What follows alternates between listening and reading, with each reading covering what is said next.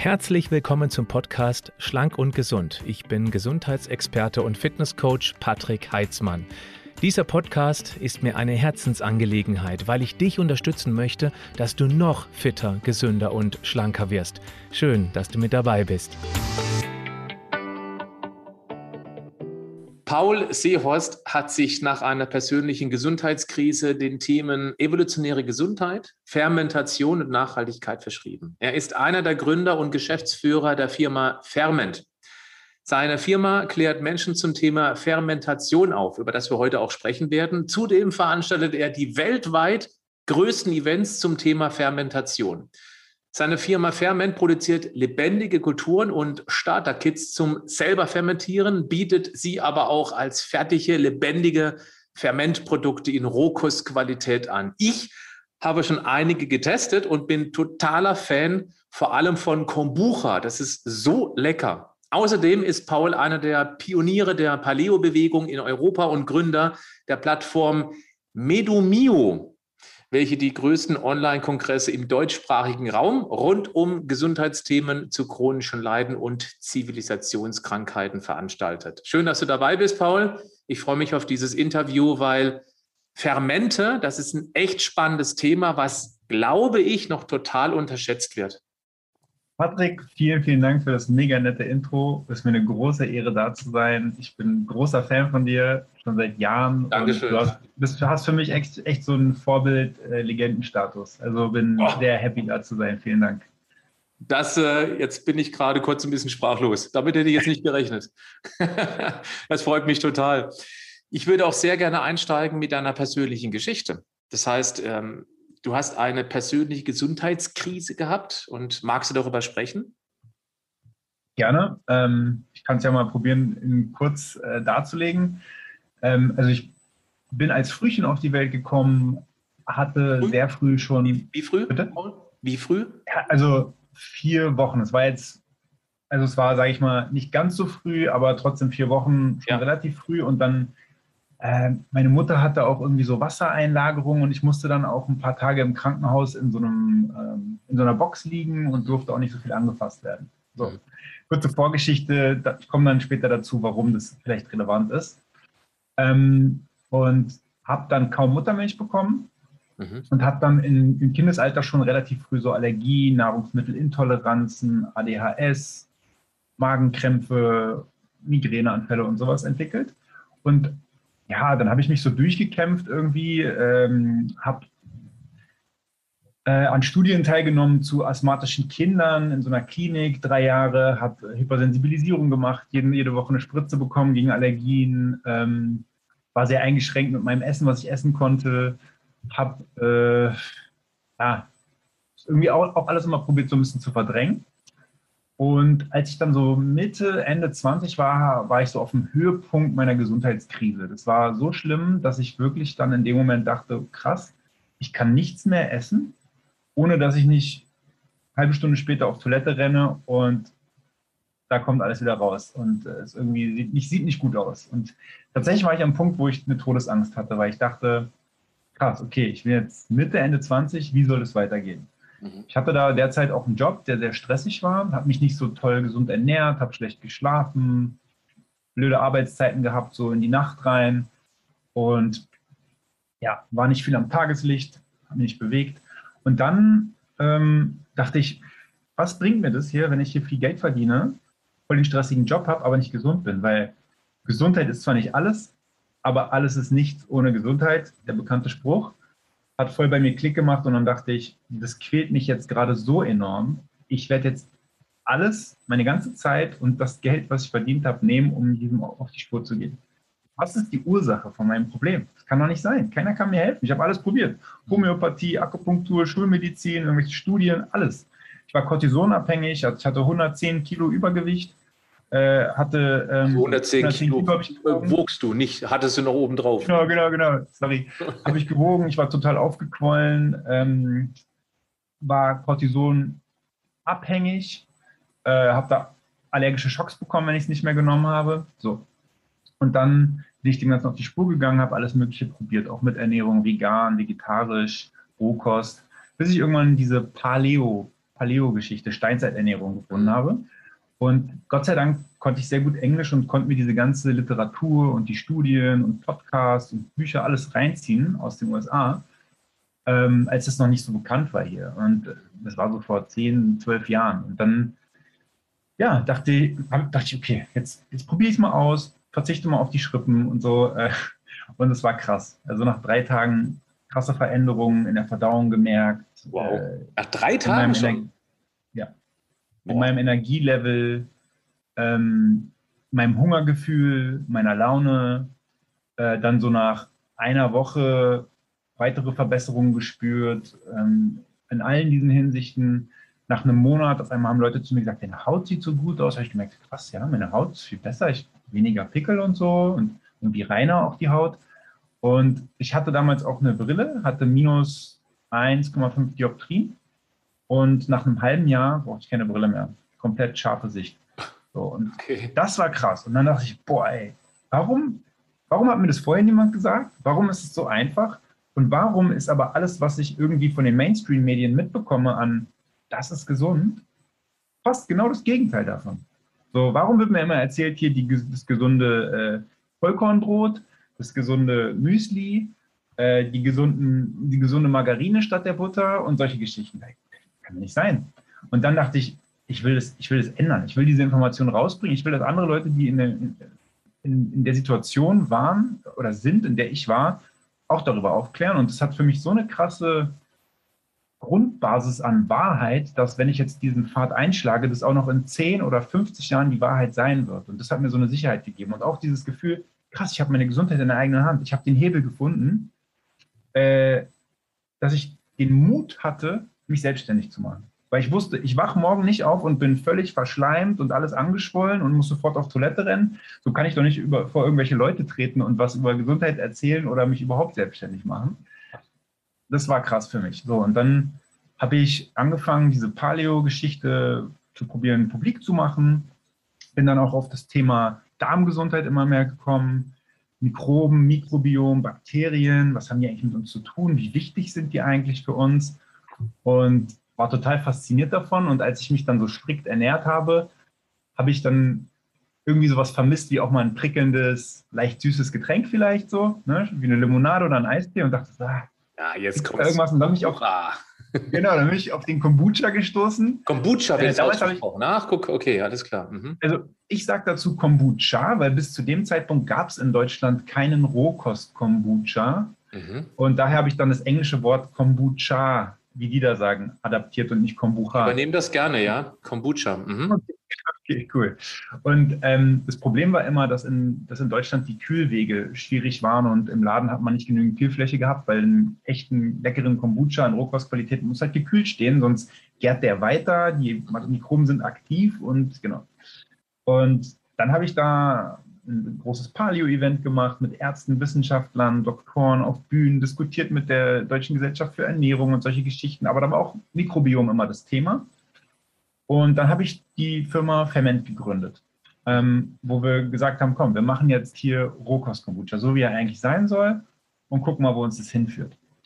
War am Anfang ein bisschen schwierig, auch wegen dieser ganzen Pfandflaschen-Thematik und eigene Brauerei und dies und das und puh, und dann haben wir uns gesagt, boah, ey, kann sein, dass wir jetzt doch irgendwie insolvent gehen, wenn wir jetzt nur uns beschränken auf diese Kombucha-Geschichte und haben dann auch angefangen, diese Kits zum selbermachen für Fermente einfach herzustellen. Ja? Also um Kombucha selber zu machen, braucht man eigentlich nur eine Kultur, einen sogenannten Teepilz.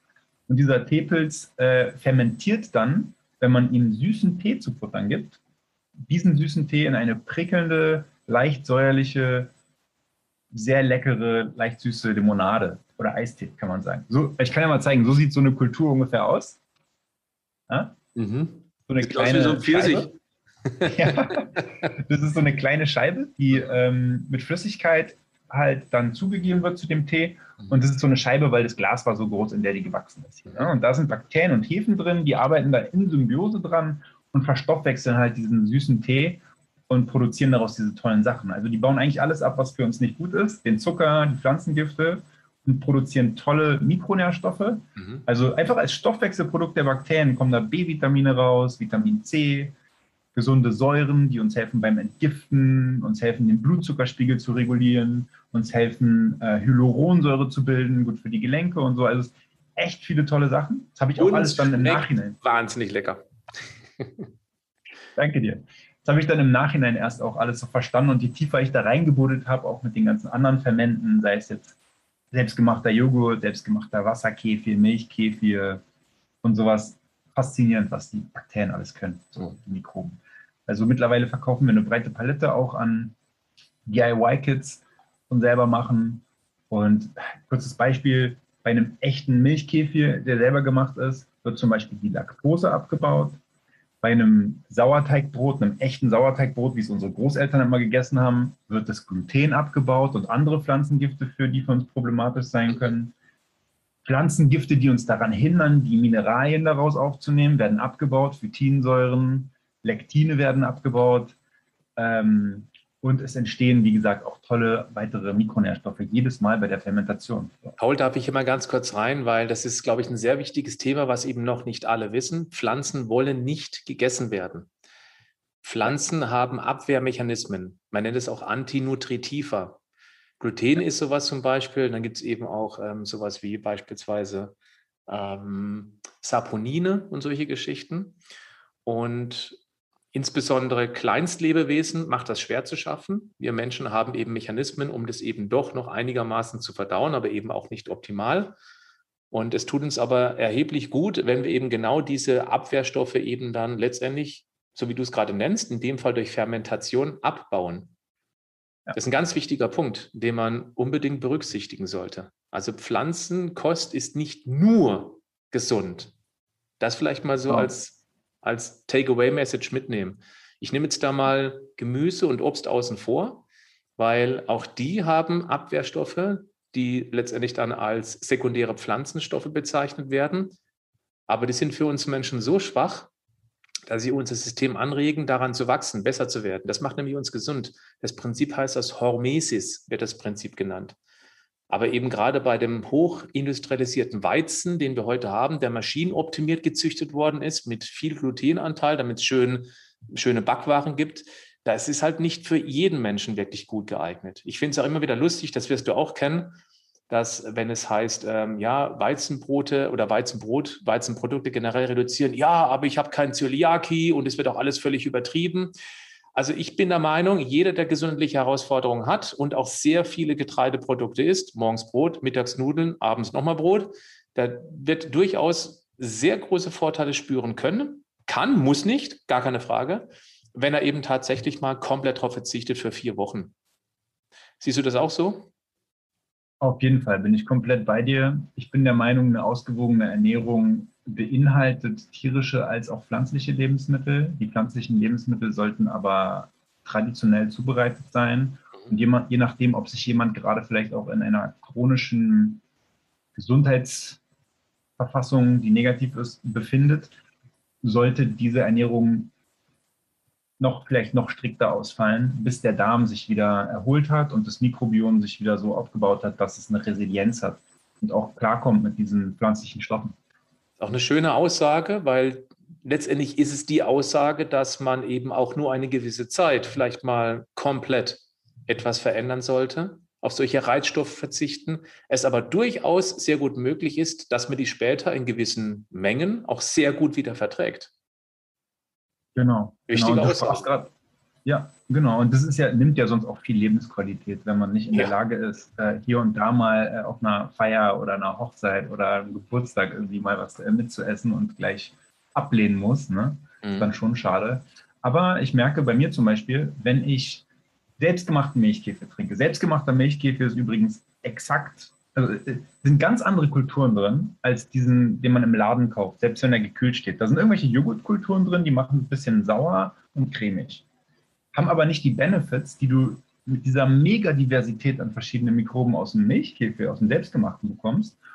Und diese Mikroben im Milchkäfer bilden unter anderem auch Laktase. Und das ist das Enzym, was Laktose abbauen kann. Und wenn ich so Milchprodukte zu mir nehme, habe ich Probleme damit, diese Milchprodukte in größeren Mengen zu verdauen. Habe ich aber die letzten drei Tage vorher Milchkäfer getrunken, alles easy. Interessant. Ne? Mhm. Also auch da auch die gut. Kernbotschaft, die ist sehr wichtig.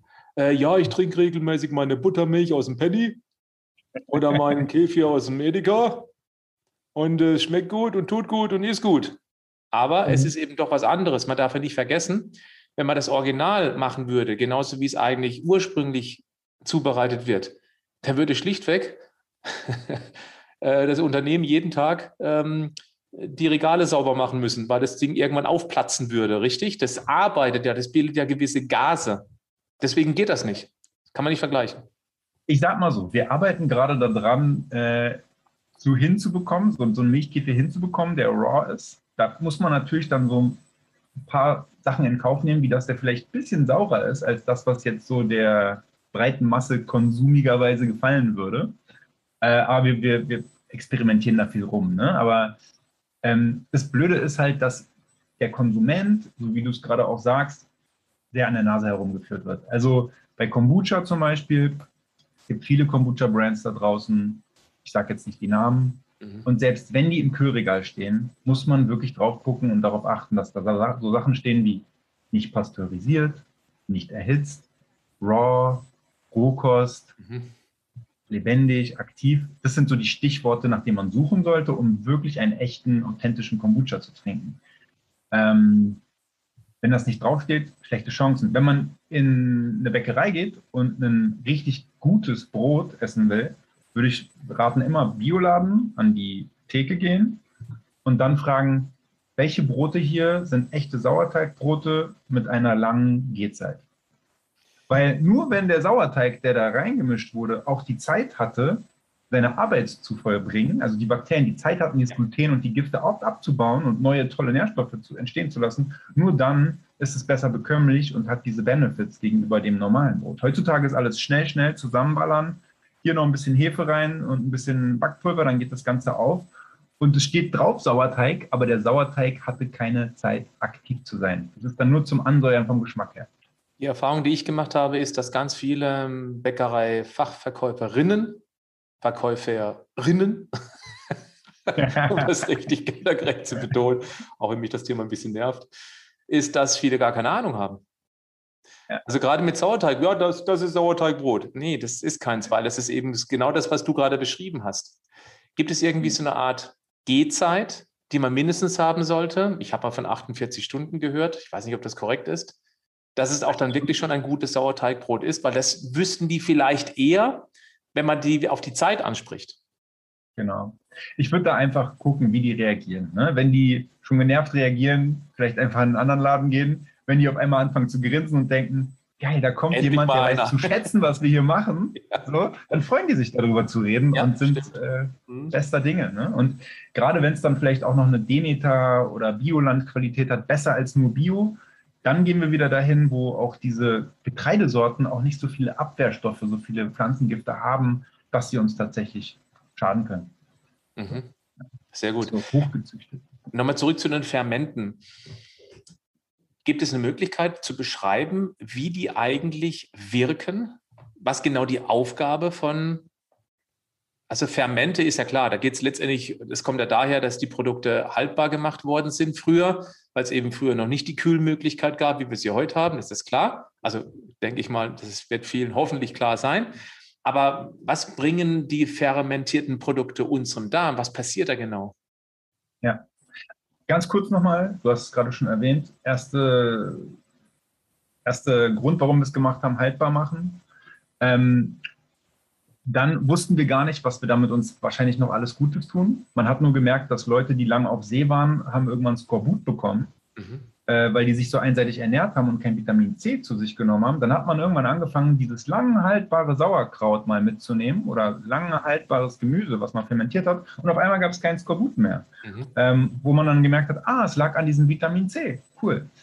Ähm, die Leute haben nie Fermente hergestellt, damit es eine, ich glaube, eine Gesundheitsfunktion hat. Ich glaube, das war einfach eine Sache, die fing an mit haltbar machen, ging dann in diese Richtung, oh, schmeckt total lecker, voll die besonderen Aromen, die man so sonst gar nicht kennt. Dieses Umami, ne, auch was in der Sojasauce oder einem Miso drin ist.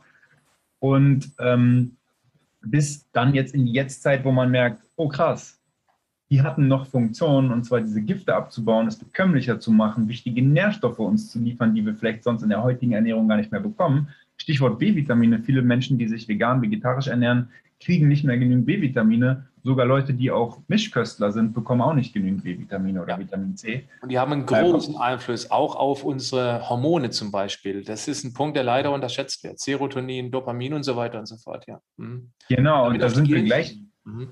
Genau, und auch B-Vitamine super wichtig für unsere Hirngesundheit. Und das Hirn des Menschen ist auch irgendwann so stark gewachsen, weil wir so eine hohe Nährstoffdichte in der Evolution hatten, wie B-Vitamine, als wir anfingen, auch tierische Produkte zu uns zu nehmen. Ähm, und du sagst, sagtest gerade schon Dopamin, Serotonin und solche Geschichten. Super spannend. Jetzt kommen wir nämlich zum Darm. Ähm, viele wissen gar nicht, dass viele Neurotransmitter wie Serotonin, Serotonin und Dopamin im Darm produziert werden also alle denken ja, oder viele denken ja, es wird alles im Hirn produziert, weil da brauchen wir es ja dann letztendlich. Sind ja unsere Wohlfühlhormone, Aktivierungshormone, die uns Energie geben, Lust machen auf den Tag.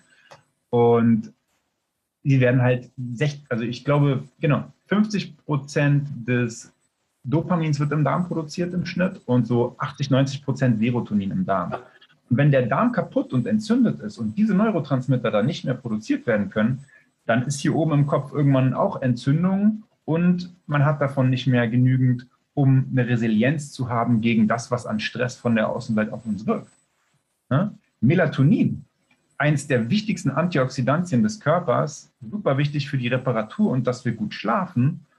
In der Evolution ist Schlaf, haben wir nie so wenig geschlafen wie heutzutage und uns nie so gut recovered, wird auch im Darm gebildet. Und wenn der Darm kaputt ist, vielleicht gibt es dann auch hier und da Schlafprobleme. Mhm. Ja.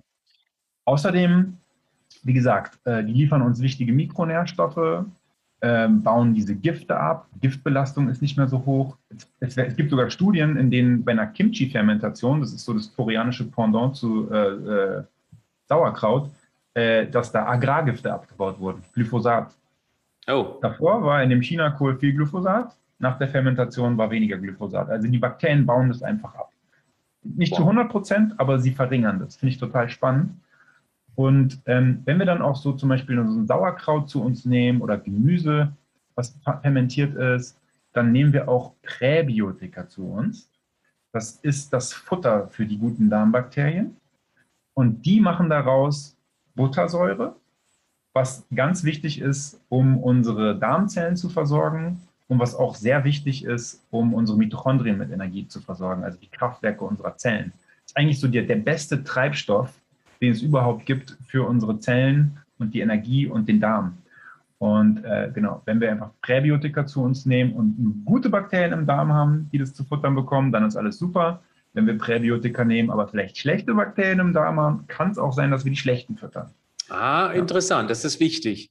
Vielleicht sollte man hier auch mal ganz kurz noch das Thema Antibiotikum streifen. Eine medizinische Spezialität, die unzählige Millionen Menschen das Leben gerettet hat und auch noch Leben retten wird. Also wir sind bestimmt beide keine Gegner von, äh, von, von Antibiotika. Man soll es eben nicht bei jedem Sonnenbrand nehmen und das passiert leider heute eben äh, ja, inflationärerweise auch gerade in der Tierhaltung. Aber wenn man eben mal irgendwann tatsächlich Antibiotikum bekommen muss, dann, ähm, ich hatte das vor kurzem auch, weil ich eine Buresitis hatte, eine Ellenbogenentzündung. Und äh, die war schon echt kritisch, war kurz vor einer OP. Und ich habe mich lange dagegen gewehrt, also einen Tag. dann habe ich es nehmen müssen und habe das aber auch dann gleichzeitig genommen. Und das soll jetzt eben auch der Tipp hier sein, wieder als eine Art Reset für den Darm, weil die schlachten ja gute wie schlechte Bakterien im Darm ab. Das ist ein Massaker, da wird auch nicht gegendert.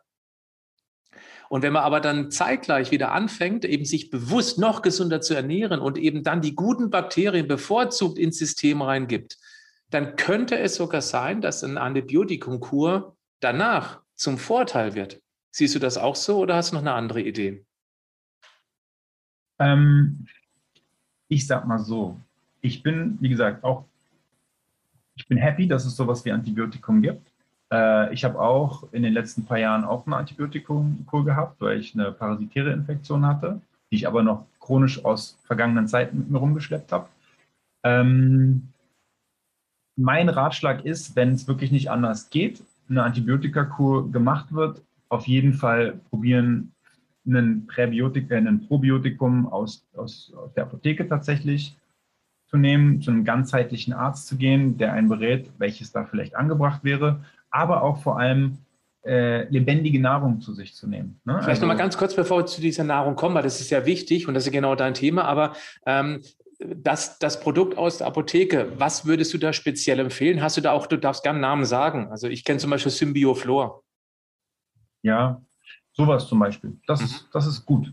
Da, da ja. würde ich sagen, ist sehr gut. Ja, genau. Da gibt es einige gute. Man muss halt immer darauf achten, dass, ähm, eine, ja, also dass die Mikroben, die da tatsächlich drin sind, auch den Weg in den Darm überleben und dann auch lebendig da ankommen. Da wird auch viel Schindluder getrieben, aber bei so einer bekannten Firma, wie du gerade gesagt hast, zum Beispiel gut. Ja. Mhm. Ähm, und der Witz ist halt auch in vielen dieser Kapseln, die man dann holt, da sind halt dann sechs oder zwölf Spezies drin, die man im Labor gezüchtet hat, wozu man eine Studie gemacht hat und gesagt hat, das ist nicht nur diese Spezies, sondern auch dieser spezielle Stamm, zum mhm. Beispiel Lactobacillus plantarum X34758 oder so. Und das X34758 ist dann der Stamm, das andere davor ist die Spezies. Mhm. Und dieser spezielle Stamm ist dann patentiert.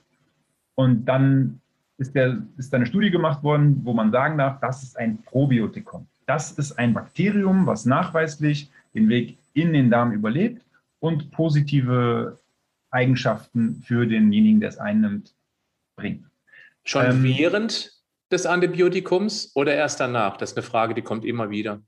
Während des Antibiotikums. Alle, also immer zwei Stunden, nachdem man das Antibiotikum genommen hat, würde ich sowas nehmen. Und ich würde auch immer zwei Stunden danach fermentierte Lebensmittel essen. Ich würde dann vielleicht keinen Joghurt und keinen Milchkefir essen, weil Milchprodukte vertragen sich nicht gut mit den, ähm, mit den Antibiotika. Mhm. Aber alles andere würde ich essen, zu jeder Mahlzeit ein Sauerkraut, ein Kimchi, andere fermentierte Gemüse, mal einen Kombucha trinken, einen Wasserkefir trinken. Ähm, oder hier, ich kann ja mal kurz zeigen, hier ein Wasserkefir, super lecker. Die Polyphenole aus den Beeren sind in den Wasserkefir übergetreten. Ich kann mal öffnen, mal gucken, ob es ein bisschen, ob man hört. Okay man gehört, dass es so ein bisschen gemacht hat? Nee, ich, also ich habe es jetzt gerade nicht gehört, aber ich habe auch meinen Lautsprecher ziemlich leise. Die, okay, die jetzt also, im Podcast dazu hören, die hören es wahrscheinlich hier im ehesten raus. Ja, also vielleicht sieht man es da, blubbert so ein bisschen, da ja, ja, das CO2 man, entwickelt sich. Ja.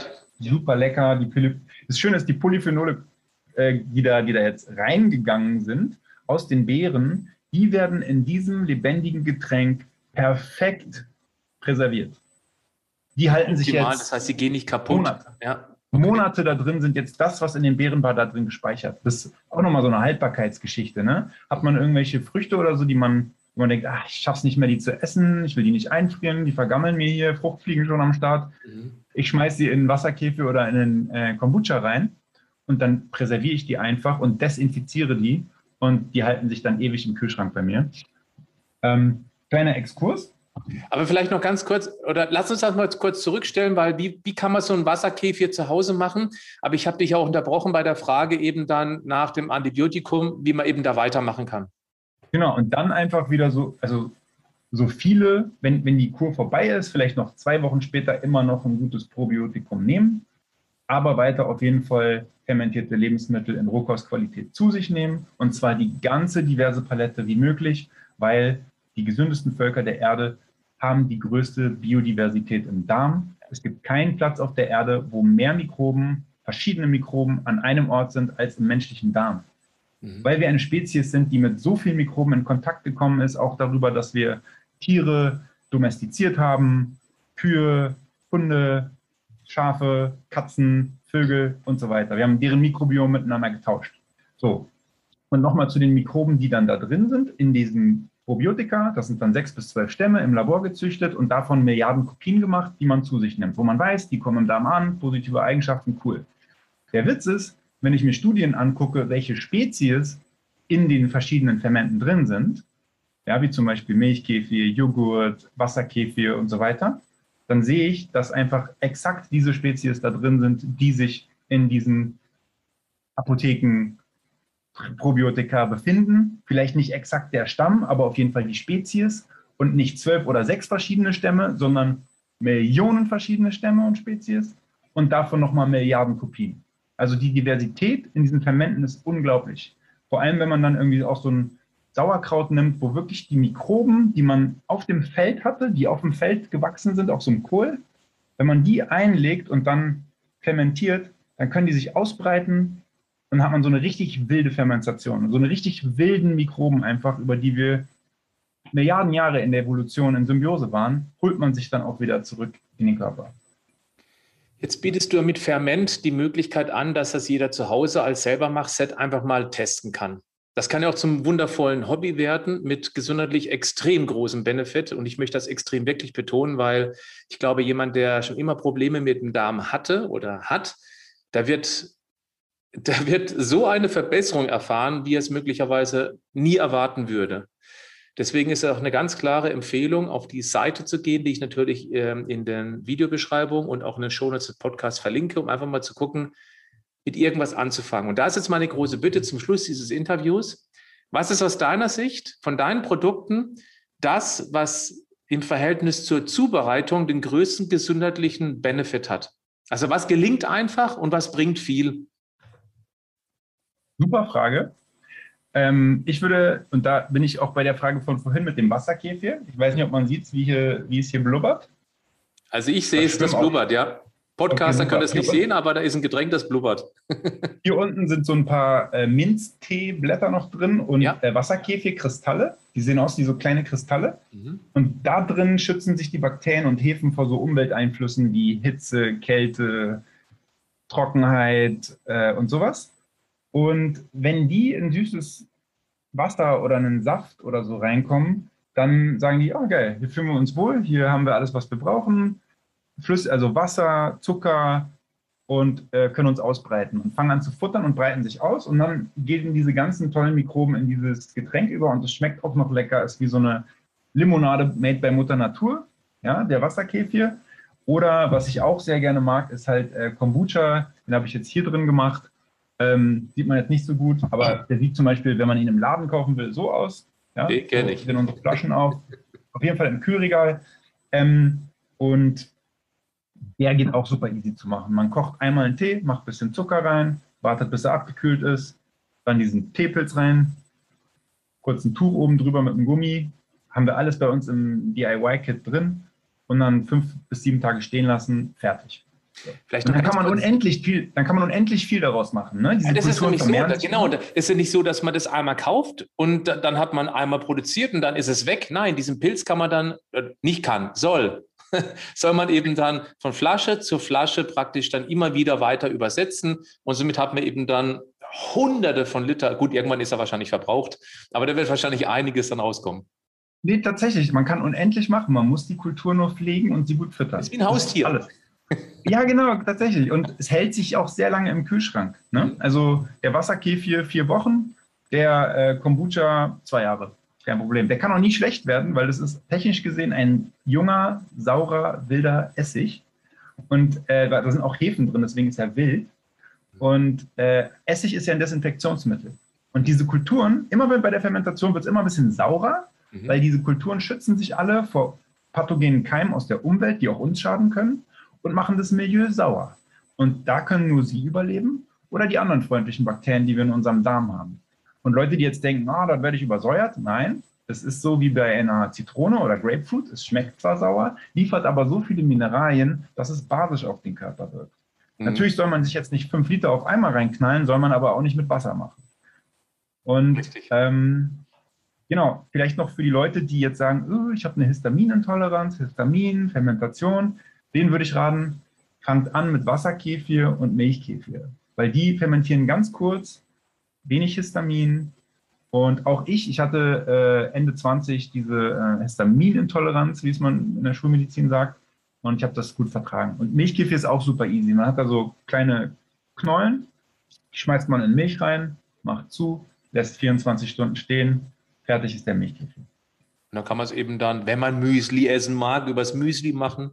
Ja, zum Beispiel. Das hilft einem dabei, das Müsli zu vertragen, gut zu vertragen. Interessant, ja. Vielleicht noch eine Abschlussfrage, weil klar, ähm, die Mikroben ernähren sich von Zucker. Also hat eben dann auch das, was man da ähm, anrichtet, hat eben auch noch einen Restzuckergehalt. Je länger es drin ist, desto brutal saurer wird es, desto weniger Zucker ist drin. Aber Wie viel Zucker ist denn dann ungefähr noch in solchen Getränken drin? Siehst du das als problematisch oder ist einfach der gesundheitliche Benefit so dermaßen groß von den Mikroben, die das meiste vom Zucker aufgefressen haben, dass man das auch wirklich einfach als Genuss dann wahrnehmen sollte? Danke für die Frage. Das ist eine sehr gute Frage. Ähm, Finde ich nämlich sehr spannend und kann ich auch einiges zu erzählen. Äh, der Zuckergehalt hängt immer davon ab, natürlich, wie lange du es fermentierst. Klar. Wir machen bei unserem Kombucha, der im Laden steht, machen wir irgendwie so ein Mischding aus angenehm sauer, angenehme Kohlensäure, noch ein bisschen süß und nicht zu sauer, sodass es auch noch schmeckt, lecker wie so ein Erfrischungsgetränk. Jetzt sagen einige, ja, da ist aber noch Zucker drin. Ja, da ist noch ein bisschen Zucker drin, aber der Effekt dieses Zuckers ist deutlich, deutlich, deutlich weniger problematisch für den Körper als bei einer Limonade oder einem Eistee. Warum? Durch die Fermentation entstehen diese organischen Säuren, die ich am Anfang äh, erzählt hatte erwähnt hatte, die regulieren den Blutzuckerspiegel. Sprich, du kannst so ein Kombucha trinken und selbst wenn du dich strikt ketogen oder Low Carb ernährst und gerade in der Ketose bist, fliegst du nicht aus der Ketose nur, weil du mal irgendwie so ein halbes Glas oder Glas Kombucha trinkst, aber es schmeckt süß. Eigentlich ziemlich cool. So. Mhm. Es gibt auch Leute, die fasten und trinken, während sie fasten, die ganze Zeit Kombucha, weil Blutzuckerspiegel wird reguliert, bedeutet auch, Appetit wird gezügelt. Weniger Appetit, super fürs Fasten. Plus ähm, macht Gifte in der Leber, die fettlöslich sind, wasserlöslich und hilft, diese besser auszuscheiden. Mhm. Dann kommt noch dazu, wenn der Körper Zucker verstoffwechseln muss, dann verbraucht er Mikronährstoffe. Und zwar ganz bestimmte Mikronährstoffe. Der Zucker klaut dem Körper diese also. Ja, es ist nicht so, dass wir es uns reinknallen können und kein Problem, sondern der klaut uns das richtig. Mhm. Bei einer Limonade hast du diese Mikronährstoffe nicht drin. Bei einem Kombucha oder einem Wasserkefir da ist eine Menge Mineralien drin, B-Vitamine, Vitamin C und die liefert der Kombucha, während der Kombucha, äh, während der Körper damit beschäftigt ist, diese aufzubrauchen, um Zucker abzubauen. Deswegen ist da das Problem auch viel, viel geringer. Und das ist immer das Schöne, dass ich dann dazu auch kommen kann, sowas zu erklären, weil viele gucken dann hinten drauf und sagen, oh, da sind noch irgendwie vier Gramm Zucker drin. Nee, will ich nicht. Mhm. Ne? Und auf vielen Limonaden steht auch irgendwie ganz wenig Zucker aber eigentlich ist da krass irgendwie Agavendicksaft drin oder Traubensüße oder irgendwas anderes, damit da bloß nicht draufsteht Zucker. Ich bin mittlerweile happy, wenn auf dem Produkt hinten drauf steht echter Zucker. Ja, weil, weil es so viele Ersatzstoffe gibt, die die Leute sonst zum Verschleiern irgendwie drauf machen oder dass da bloß nicht steht Zucker. Ja, das stimmt. Da wird einfach mit der Unwissenheit der Menschen gutes Geld verdient. Genau. Ja. Das ist auch nochmal der Hinweis auf den Link zum Shop, um einfach mal zu gucken. Wasserkefir kenne ich selber nicht, muss ich zugeben. Ich habe ja schon einiges von dir probiert, auch Joghurt selber gemacht, ich habe Kefir selber gemacht. Aber Wasserkefir, das werde ich definitiv auch mal probieren wollen. Das finde ich spannend, weil es eben einfach auch nebenher sich wunderbar trinken lässt. Ja, gerne. Cool, ich, ich schicke gern was zu und ich kann auch gerne der Community irgendwie noch irgendwie einen 10% Gutschein oder so Ach, wunderbar. Dann machen wir das so. Ist es möglich, dass du mir einen Link schickst, der diese 10% schon beinhaltet? Geht das technisch bei dir? Ich denke, das kriege ich umzusetzen. Ansonsten kann ich auch einen Rabattcode einrichten. Ansonsten, also entweder das, was dann drunter steht, das ist jetzt ganz spontan hier. Also entweder steht ein Link ohne irgendwas zusätzlich, dann ist die 10% da schon direkt abgezogen für die Community. Beziehungsweise steht direkt darunter noch ein Rabattcode, den eben dann dort im Shop wahrscheinlich beim Ausgang dann direkt ablegen muss. Paul, genau. ganz großartig. Vielen Dank für dieses spannende Interview. Ich weiß auch, über Fermente können wir noch so viel mehr und so viel länger sprechen. Und gerade wer sich bewusst um seine Gesundheit kümmert, der sollte, wenn er es bisher nicht getan hat, einfach mal den Test wagen und mal selber zu Hause fermentieren. Ob man das ein Leben lang macht, das würde ich erstmal gar nicht fragen, weil man selber weiß, ich bin kein so ein Typ, der sowas macht, aber einfach es mal gemacht zu haben, ein einziges Mal, um Erfahrung damit zu sammeln, sagen, ja, ich habe es einmal probiert und es war leichter, als ich dachte. Das ist nämlich das, was häufig daraus resultiert. Dann hat es sich gelohnt, dass man dieses Interview mit dir und mit mir angeschaut hat. Ganz herzlichen Dank, Paul. Danke dir, Patrick. Es war mir eine große Ehre. Vielen, vielen Dank. Bis dann. Ciao. Ciao.